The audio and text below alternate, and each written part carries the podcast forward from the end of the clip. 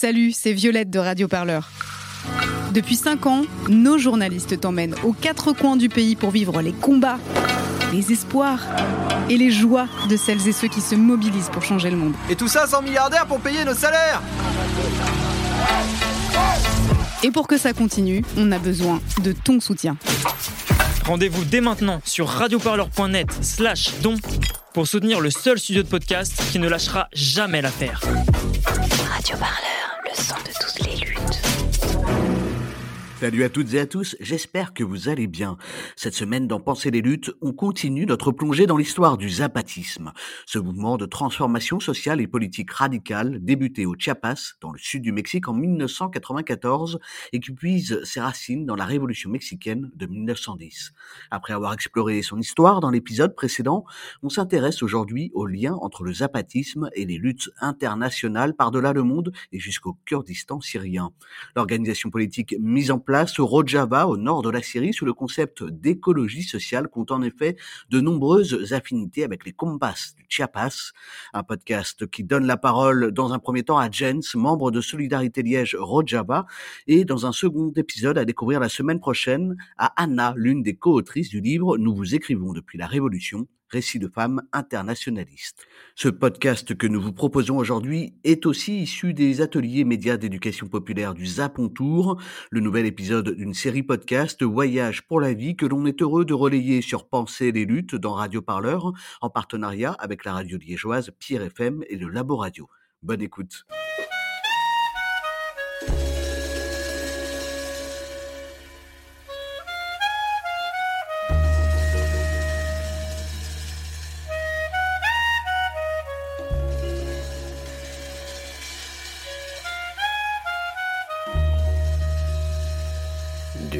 Certaine gaieté présente.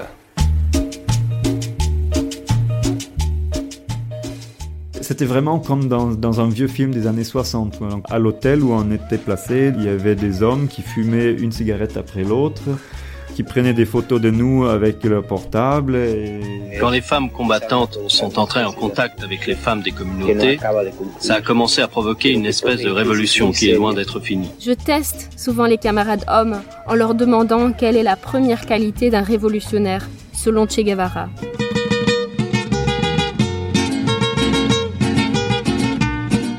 La paix des étoiles. Rouge, évidemment. Ashtia Serkan, Sor et Kit.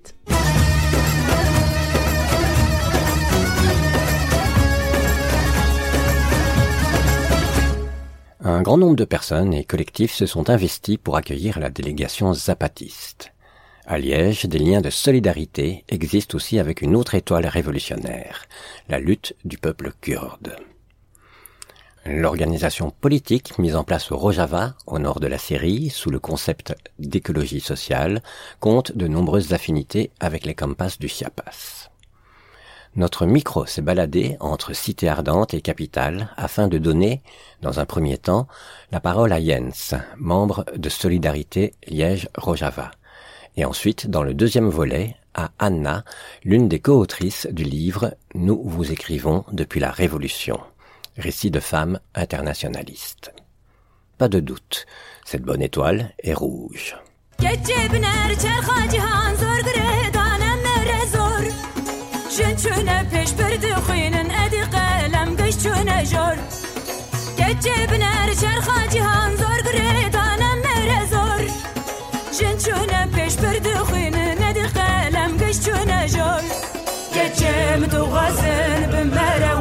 دلوم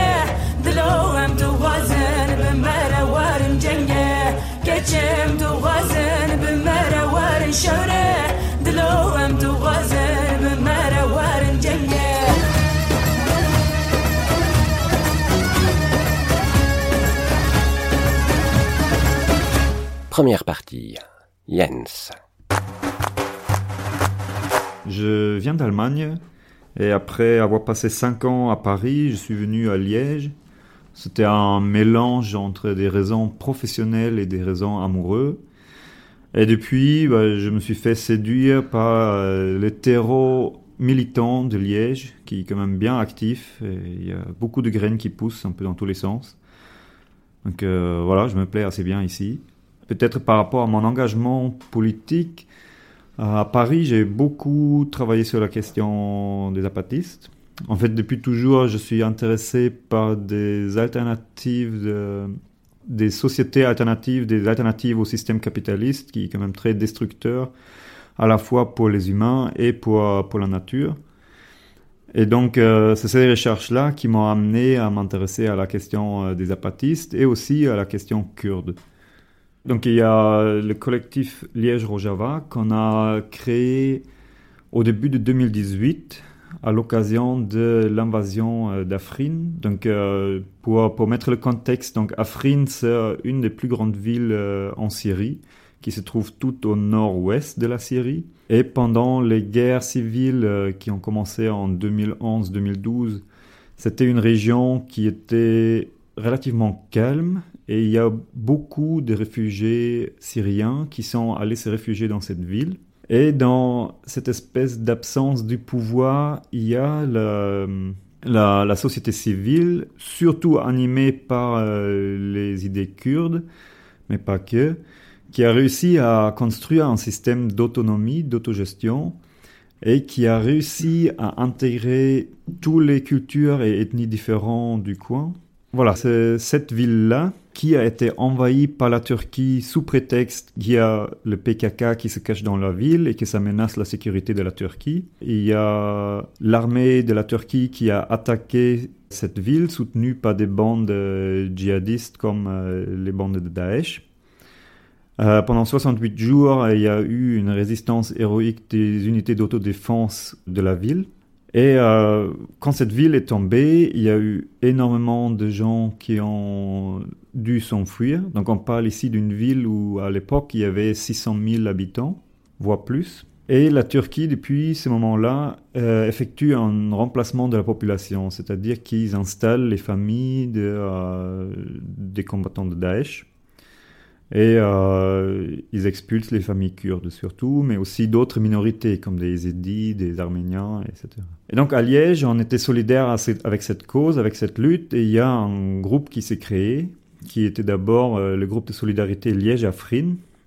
Et quand la ville d'Afrin euh, a été finalement occupée par la Turquie, on s'est dit qu'on ne peut pas garder le nom euh, Liège-Afrin parce qu'on ne veut pas soutenir cette ville occupée par la Turquie. On souhaite que la ville soit libérée, bien sûr, mais on, va euh, étendre notre soutien à toute la région du Rojava. En Turquie se trouve le Kurdistan du Nord, que les Kurdes appellent Bakour. Les Kurdes de Turquie sont les plus nombreux, plus de 15 millions, dont 3 à Istanbul. En Iran, ils sont 10 millions, surtout dans le Kurdistan de l'Est, ou Rodjelat, mais aussi dans le Khorasan, au Baloutchistan et à Téhéran. En Syrie, ils seraient 2,2 millions au Rojava, ou Kurdistan de l'Ouest, ainsi qu'à Alep et à Damas. En Irak, enfin, 8 millions de Kurdes peuplent le Bassour ou Kurdistan irakien et ses grandes villes, Erbil, Kirkouk et Souleymaniye. Ils représentent un quart de la population irakienne. Plus éloignés, on trouve également des zones kurdes en Géorgie, Arménie, Azerbaïdjan et Turkménistan, et 650 000 Kurdes immigrés en Allemagne. En tout, les Kurdes sont entre 32 et 35 millions. C'est le plus grand groupe ethnique sans État, ni arabe, ni turc, ni perse. Les Kurdes seraient les descendants mythiques des Mèdes au 7e siècle avant Jésus-Christ. Et donc, euh, voilà, depuis ce moment-là, existe le collectif Liège-Rojava, qui fait des actions de solidarité ici à Liège. On collecte des fonds qu'on envoie au Croissant Rouge du Kurdistan. Donc, c'est une ONG qui fait du travail, surtout du support psychologique pour des euh, réfugiés, des victimes de guerre, et aussi du soutien médical pour des victimes de guerre. Ce qui nous intéresse aussi, c'est de parler des idées de, la société au Rojava, du, du confédéralisme démocratique, et de, créer des ponts entre donc, les luttes ici et ces luttes euh, révolutionnaires euh, là-bas. Alors dans le contexte de la guerre, euh, dans l'invasion à Afrin, on a surtout fait des actions dans la rue, donc des manifestations, des rassemblements, des actions symboliques, donc des actions avec des chaussures par exemple, ou Il y a eu la tentative euh, que la ville de Liège se solidarise officiellement avec la ville d'Afrine, où euh, il y avait l'idée d'un partenariat entre des villes. Et depuis, nos actions se sont plutôt déplacées vers des exposés, des, conférences, des discussions. Et donc, on a eu la possibilité euh, d'inviter Floréal Roméo, qui lui, depuis des années, organise des conférences internationales par rapport à l'écologie sociale. Donc on a eu un contact avec lui et finalement, il y a eu l'idée d'organiser des rencontres internationales autour de l'écologie sociale ici à Liège. حسبك كين بوزة وهو يمان ويمان حسبي خوشكا من بوزة وهو يمان أخدي حسبك كين بوزة وهو يمان ويمان حسبي خوشكا من حسب خوشکام بوزه و من خودی. حدود حدود بزه أو يمان و یمان حدود حدود بزه و یمان خودی. حدود حدود بزه و یمان و یمان حدود حدود بزه و یمان خودی. Murray Bookchin et le concept de l'écologie sociale, le confédéralisme démocratique, etc., ce sont des éléments qui ont fortement inspiré la révolution au Rojava. On pourrait résumer son analyse par cette formule que je tire du livre intitulé Bookchin et l'écologie sociale libertaire, qui a été écrit par Floréal Romero et Vincent Gerbet, et publié aux éditions du Passager clandestin dans la collection Précurseur de la décroissance. Il est écrit Les désastres écologiques trouvent leur origine dans les injustices sociales, découlant elles-mêmes de diverses formes de domination, que ce soit en termes d'âge, de sexe, de coût, de classe, etc l'écologie sociale est en mesure d'affirmer que le projet de libération de l'être humain est devenu un projet écologique. Tout comme à l'inverse, le projet de protection de la Terre est devenu un projet social. Fin de la citation. Pour Bookchin donc, qui se veut vraiment écologique, se doit d'être dans une lutte sociale et politique. Et selon Bookchin toujours, toute euh, pensée qui se dirait verte, mais qui accepte le capitalisme, eh bien ne peut utiliser le terme écologie. Bookchin est un des premiers penseurs théoriciens à faire le lien entre lutte sociale et lutte écologique. Il a développé une philosophie écologiste qu'il a appelée l'écologie sociale et sa mise en œuvre politique, c'est le municipalisme libertaire. Et c'est un des rares penseurs à avoir développé une telle pensée à la fois philosophique et politique. Il y a une grande communauté kurde ici à Liège. C'est une des, des communautés les plus grandes en Belgique. Ils ont été fortement impliqués dans l'organisation des rencontres de l'écologie sociale. Donc il y a des commerces kurdes qui ont fait de la publicité pour nous. Et il y a aussi le centre culturel kurde qui a servi un peu comme lieu principal pendant ces rencontres. Donc c'est là où euh, bah, les assemblées générales ont eu lieu, c'est là où les ateliers les plus grands ont lieu. Il y a eu aussi beaucoup de repas au Cali ou à la Casa Nicaragua. Mais oui, le Centre culturel kurde a joué un rôle très important. Et donc il y a énormément de groupes liégeois et aussi des groupes internationaux qui ont répondu à cette idée.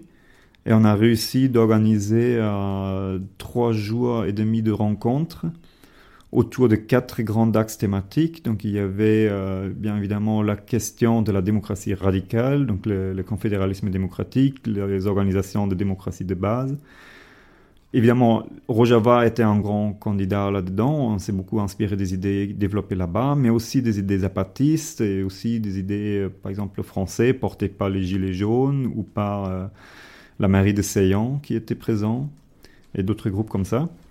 Il y avait l'axe euh, du féminisme parce que l'écologie sociale, en fait, se base sur trois colons qu'on retrouve aussi dans le système du Rojava.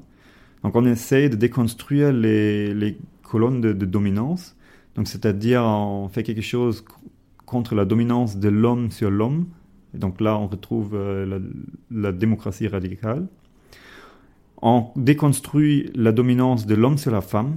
Donc c'est là où le féminisme devient très important et on peut même dire qu'en ce moment, l'axe la plus forte euh, développée et que cette révolution est portée par des femmes. Hein. Et la troisième grande axe, euh, la dominance de l'homme sur l'environnement, donc sur la nature. Il y a eu deux autres grands thèmes dans les rencontres de l'écologie sociale. C'était aussi euh, l'autonomie. Donc euh, l'autonomie face aux grandes entreprises, l'autonomie aux complexes industriels, donc en autoproduisant de la nourriture à petite échelle localement, euh, l'énergie, l'eau, la gestion des déchets. Et il y avait aussi l'axe de, de l'autogestion, donc euh, plutôt comment on peut gérer euh, à l'échelle d'une ville, à l'échelle euh, d'un village. Et donc là, on s'est beaucoup inspiré aussi du, du Rojava et euh, du Chiapas.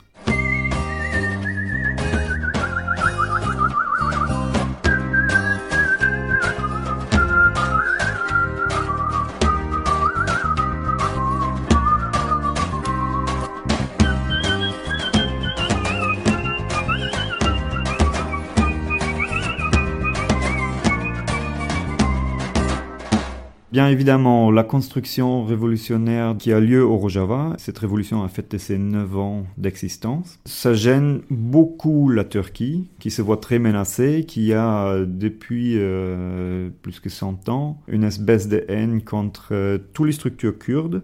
La culture kurde, c'est une culture qui est très réprimée, qui est opprimée. Pendant longtemps, la langue kurde était interdite, la musique kurde était interdite.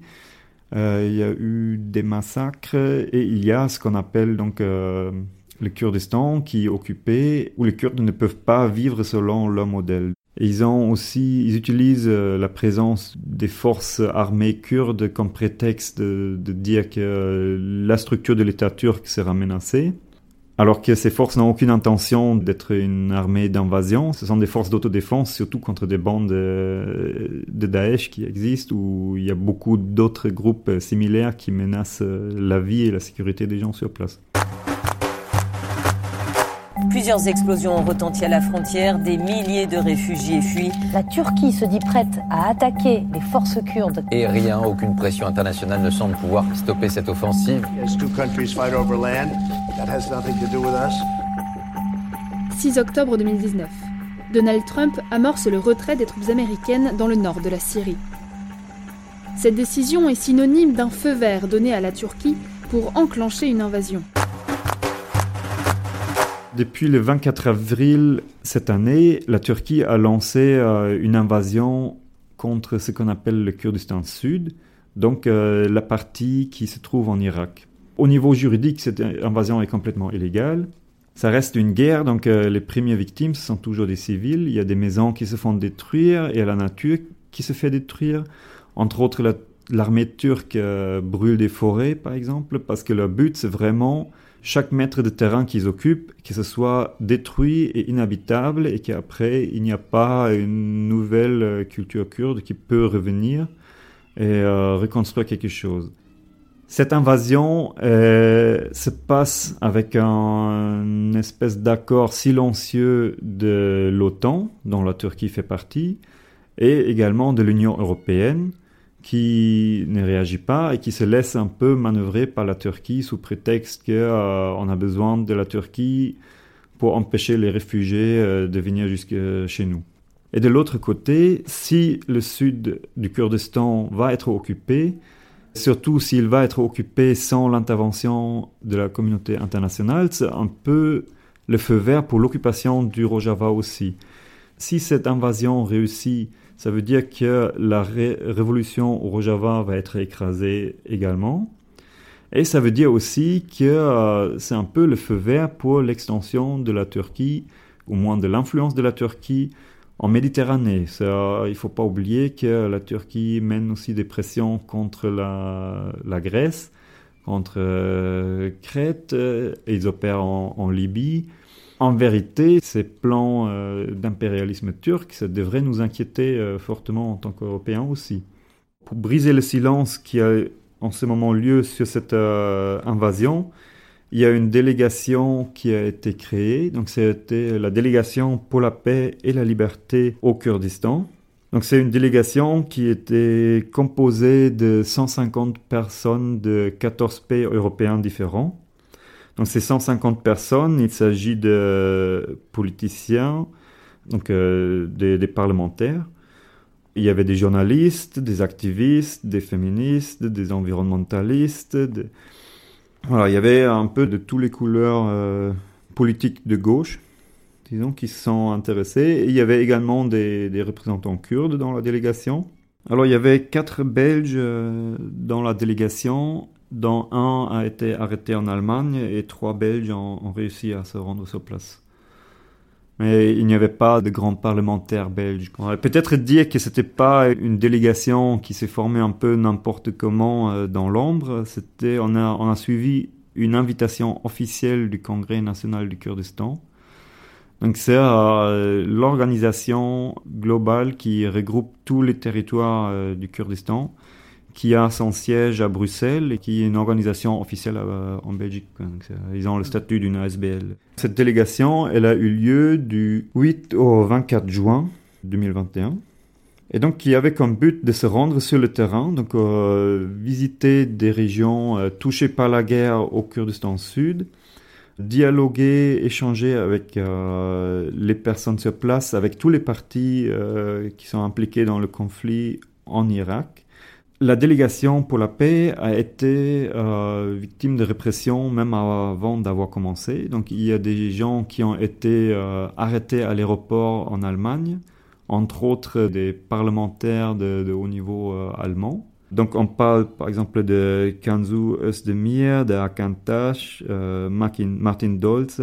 Donc ça, ce sont des, parlementaires à qui on a interdit de quitter le pays et il y a euh, même plusieurs euh, passeports qui ont été saisis par la police avec la justification officielle que cette délégation pour la paix dégrade les relations diplomatiques entre l'Allemagne et la Turquie. Voilà, ça montre d'un côté euh, le, le bras long de la Turquie et aussi de quelle nature sont faites ces relations diplomatiques si une délégation pour la paix met en danger des relations diplomatiques.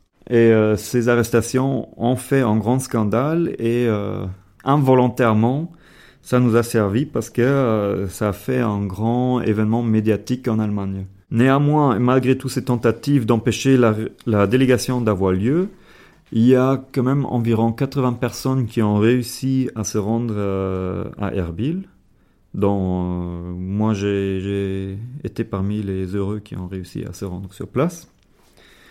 On nous a fait quand même bien fait comprendre qu'on était sous observation et pas les bienvenus, donc on avait une forte présence de police autour de nous et aussi d'agents secrets de euh, services secrets turcs, services secrets irakiens et potentiellement d'autres services secrets.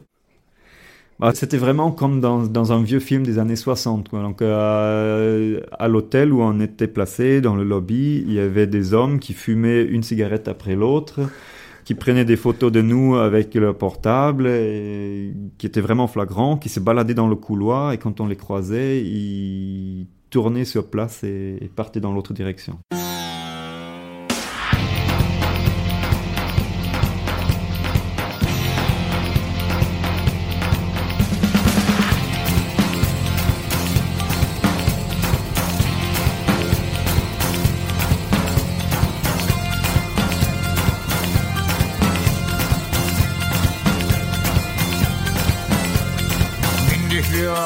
Alamete Gidiyoruz kıyamete. Bindik bir alamete Gidiyoruz kıyamete. Amanin Yol dediğin yol gibi Ulaşmalı bir yere. Biz dön baba dönelim Geliyoruz aynı yere. Bu döngü kısır döngü Başı var da sonu yok. Dönüyorum döneniyorum Sonunda bir çıkış yok. Ama ne?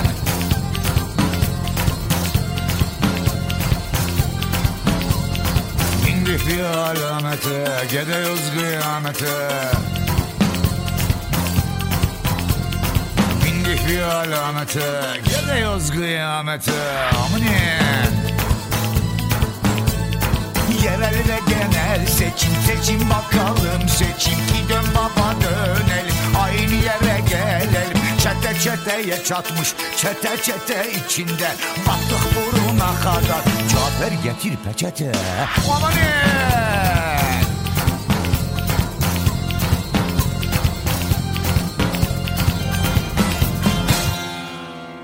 La démocratie directe à partir de ses bases multiples et entrelacées, les structures économiques communales et la participation des femmes, le tout teinté d'une forte sensibilité écologique, sont les voies similaires empruntées par les mouvements kurdes et zapatistes. Comme l'a fait avant eux l'anarchisme espagnol avec les collectivisations pendant la révolution de 1936, ces deux mouvements manifestent une volonté de rupture avec la notion d'avant-garde éclairée du marxisme-léninisme, même si parfois elle résiste. Une élite qui devait guider le peuple vers la victoire et le communisme, ce dernier jugé incapable d'y accéder par lui-même. Une victoire impensable sans la prise d'assaut et la séquestration de l'État. C'est ainsi que les révolutions libertaires du Rojava et du Chiapas constituent deux pôles d'attraction de ce qui pourrait être pour le monde. Ces deux fractures dans le système, issues du chaos de la périphérie, démontrent l'énorme capacité d'auto-organisation de la base et l'importance des liens communautaires qui s'opposent à la désintégration sociale autant qu'à celle des écosystèmes, toutes deux irrémédiablement engendrées par le capitalisme. Tous les deux, ce sont des mouvements révolutionnaires qui sont fortement inspirés des classiques euh, que nous on connaît aussi. Donc, euh, au Kurdistan, le mouvement politique il a pris ses racines quand même dans le marxisme et le léninisme, mais c'est beaucoup développé depuis. Donc, il y a eu l'influence aussi de Mouré Bookchin, euh, d'autres auteurs importants. Il y a Abdullah Öcalan qui est emprisonné depuis 1900 99, qui est en isolation totale, mais qui c'est quand même un grand penseur, philosophe qui a beaucoup inspiré euh, les mouvements révolutionnaires kurdes. Le confédéralisme démocratique, concrètement, au Kurdistan, les gens, ils, essayent, et c'est au Rojava où que c'est avancé de manière le plus euh, visible, ils s'organisent en termes de conseils donc euh, il y a, euh, on va dire, une dizaine de familles qui s'organisent euh, d'abord dans un conseil dans une rue ou dans un village. Et puis ils envoient des délégués au niveau supérieur qui comprend donc le quartier d'une ville ou plusieurs villages et ainsi de suite jusqu'à un conseil qui prend les décisions pour toute la région. Et il me semble qu'au Chiapas, on s'organise un peu de la même manière. Quoi. Donc il y a euh, ce qu'on appelle des caracoles, où là siège euh, ce que les apatistes appellent le bon gouvernement. Donc euh, les représentants qui ont été élus sous mandat direct et qui doivent rendre des comptes aux assemblées générales dans leur village. Donc ce n'est pas les représentants qui prennent des décisions et toute la population doit suivre. C'est à l'inverse, c'est pas le bas vers le haut il y a les, les gens qui discutent en réunion, en assemblée, et qui envoient leurs délégués avec un mandat explicite. Voilà, les, les personnes. C'est complètement le contraire de ce qui, qui, se passe chez nous. Et tous ces délégués aussi, à tout moment, ils peuvent être révoqués. Si l'Assemblée trouve qu'ils font mal leur travail, ils perdent leur mandat et c'est quelqu'un d'autre qui va être envoyé. Donc, euh, ça peut se passer à tout moment. C'est pas comme chez nous qu'il faut attendre les prochaines élections pour faire une croix et espérer qu'il y aura des gens euh, mieux. Bien entendu, nous devons apprendre de ces valeureuses réalisations pour nos luttes, surtout parce qu'elles redonnent du sens à notre monde en lui offrant une nouvelle inspiration créatrice, mais pour autant peuvent-elles servir de modèle à exporter et appliquer dans l'ici et maintenant de cette zone piétonne du capitalisme? À première vue, la réponse semble évidente. Non. Mais nous ne pouvons pas nous satisfaire de cette négation comme d'une excuse pour ne pas agir ici et maintenant, nous dire que là-bas les circonstances s'y prêtent, mais pas ici. Nous devons refuser de nous contenter d'admirer ces hauts faits en les idéalisant de loin ou, au mieux, en nous en faisant les chantres dans notre monde confortable. L'effondrement généralisé qui se précipite exige de nous bien davantage. Quelque chose de très important aussi, c'est euh, le rôle joué par les femmes. Donc, euh, c'est pas pour rien que la délégation zapatiste est euh, composée principalement de femmes, parce que ce sont des luttes de femmes qui luttent euh, bah, contre l'oppression par l'homme, qui luttent pour leur place dans la société. Et c'est exactement le même cas en Rojava. Donc euh, là, on parle d'un système euh, où on parle d'une double présidence. Donc on va toujours trouver un homme et une femme qui président sur une assemblée, qui président dans une institution. Et on a un quota d'un minimum de 40% de femmes qui doivent être présentes dans chaque organisation. Et en plus, les femmes peuvent créer des organisations équivalentes composé que par des femmes. Donc, euh, ça, c'est pour assurer qu'il n'y a pas une prise de pouvoir par les hommes, parce que les femmes, à la fois au Chiapas et aussi au Rojava et au Kurdistan, ont observé que euh, par leur bagage culturel et leur éducation, s'ils se retrouvent dans des groupes mixtes avec des hommes, il y a quand même une tendance de donner les postes de représentativité ou de, de grandes responsabilités plutôt aux hommes. Et donc c'est pour ça que euh, les femmes ont décidé de faire des organisations non mixtes pour apprendre qu'en tant que femmes, elles sont capables euh, aussi bien de gérer tous les aspects de la vie et de l'organisation. Quand les femmes combattantes sont entrées en contact avec les femmes des communautés, ça a commencé à provoquer une espèce de révolution qui est loin d'être finie et qui met en crise très sérieuse la tradition culturelle. Les communautés indigènes ne pourront continuer à avancer si elles ne surmontent pas ce problème. Les femmes battues, la marginalisation, tout ça continue. Dans les assemblées, les hommes et les femmes sont séparés. Même quand les assemblées sont communes, les femmes ne parlent pas. Les hommes, si. Mais il faut surtout comprendre que pour les jeunes filles, l'armée a été l'unique possibilité d'apprendre à lire et à écrire. Elles y ont trouvé une place et un rôle actif. Il y a des jeunes filles qui commandent des milliers d'hommes, ce qui pour les communautés indiennes est quelque chose d'incroyable, de très difficile à imaginer. que en el caso de las comunidades indígenas eso es muy fuerte, que una mujer sea mando es, es muy difícil de pensar. ¿no?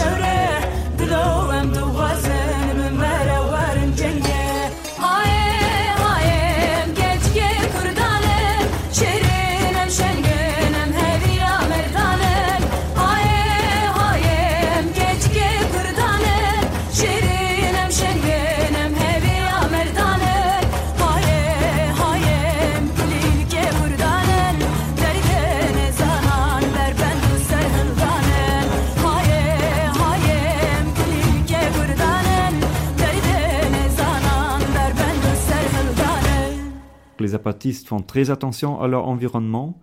Ils se voient plutôt comme, euh, comme faisant partie de la nature et pas comme euh, contrôleurs de la nature. Pour construire une maison, c'est très réglementé. On ne peut pas couper n'importe quel arbre et on ne peut pas couper beaucoup des arbres. Euh, ils font très attention à une agriculture durable, donc euh, ça se rapproche beaucoup de la permaculture. Euh, ils sont dans une lutte contre les OGM. Et donc au Kurdistan, on va retrouver ces mêmes démarches. Donc, ils sont en train de développer aussi euh, des nouvelles techniques euh, de l'agriculture. Et d'ailleurs, ils appellent aussi aux experts euh, du monde entier de venir sur place et de partager leurs connaissances. Parce que traditionnellement, le Rojava, c'était une région où il y avait des monocultures de blé et de coton. Donc, ce sont des cultures pas du tout adaptées et pas du tout voilà, localement euh, destructrices. Et il y a aussi euh, traditionnellement beaucoup d'industries extractivistes comme euh, l'extraction du pétrole. Et ils sont à la recherche des alternatives à ça. Pour le moment, ils ont besoin du pétrole pour faire bouger les camions euh, et pour avoir une source de revenus. Mais ils savent qu'il faut trouver autre chose. Et les deux mouvements, évidemment, sont aussi en contact et échangent entre eux sur la manière de s'organiser.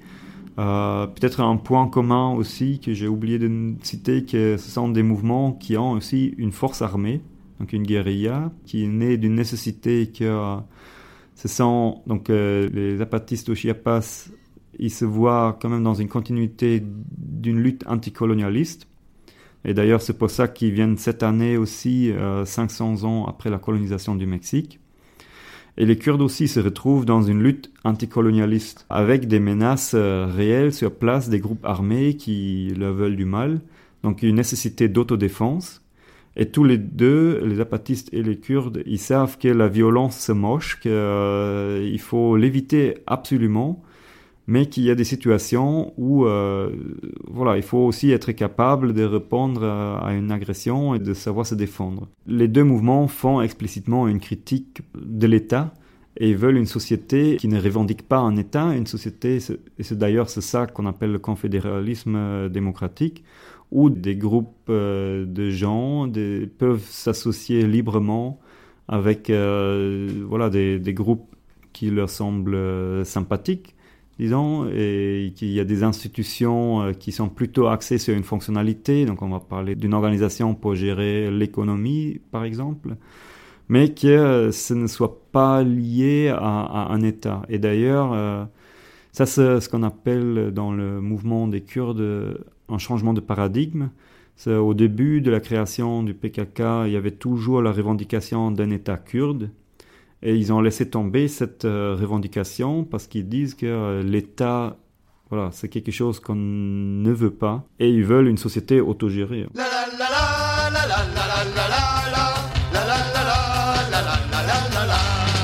Tu veux bâtir les cités idéales, détruis d'abord des monstruosités. Gouvernement, casernes, cathédrales, qui sont pour nous autant d'absurdités.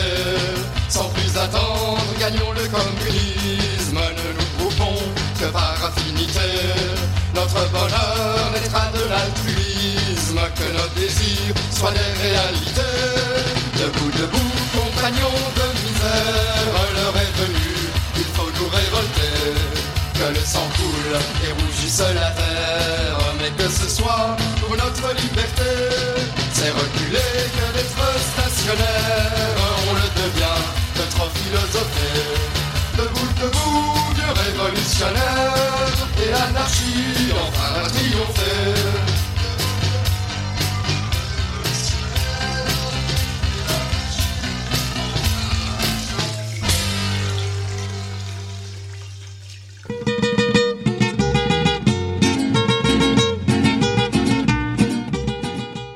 paix des étoiles. Rouge, évidemment. Première partie. Une réalisation de Ludovic Bastille, Christian Depont et Thomas de Roubaix. Un podcast du Labo Radio et de Pire FM. Une production de la SBL d'une certaine gaieté, avec le soutien de la Fédération Wallonie-Bruxelles. Avec la contribution des écrits de Floréal Romero, de son ouvrage Agir ici et maintenant, Penser l'écologie sociale, Murray Bookchin, publié aux éditions du commun, avec des extraits de l'émission Le dessous des cartes d'Arte, du podcast Homo Ethicus de Julian Burgos, de l'entretien avec le sous-commandant Marcos issu du reportage Yabasta, Chiapas, été 96 de Patty Villiers. Et bien sûr, un tout grand merci à Jens pour ses propos édifiants. Sans toutefois vouloir les mythifier, ce sont des tentatives révolutionnaires fortes pour raviver notre capacité à imaginer des changements radicaux dans la société. Qu'est-ce que vous voulez que je pense On a voulu purifier la place de la République de ma présence. Il a dit quoi? Oh non, éteins-moi ça, on dirait France Culture avant la messe. Mais oui, papa, mets plutôt la chaîne Penser les luttes de Radio Parleur. Il y a que de l'intello frais. D'accord. Pensez les luttes sur Radio Parleur, retrouvez les entretiens, émissions et conférences sur une chaîne dédiée, garantie sans vieille pensée raciste.